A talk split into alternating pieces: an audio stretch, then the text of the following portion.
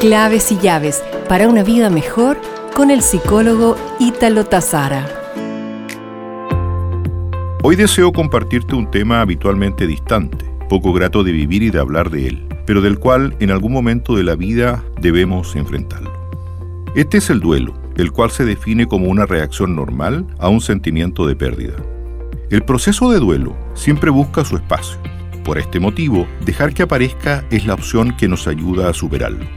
Independientemente del tipo de duelo, ya sea por la muerte de un ser querido, por una separación, por la pérdida de un trabajo, por el nido vacío, por jubilación, por cambio de ciudad, su elaboración consiste en pasar diferentes fases y realizar toda una serie de tareas, las cuales iremos compartiendo en nuevos espacios en estas cápsulas. Nos reencontraremos pronto con más claves y llaves para una vida mejor.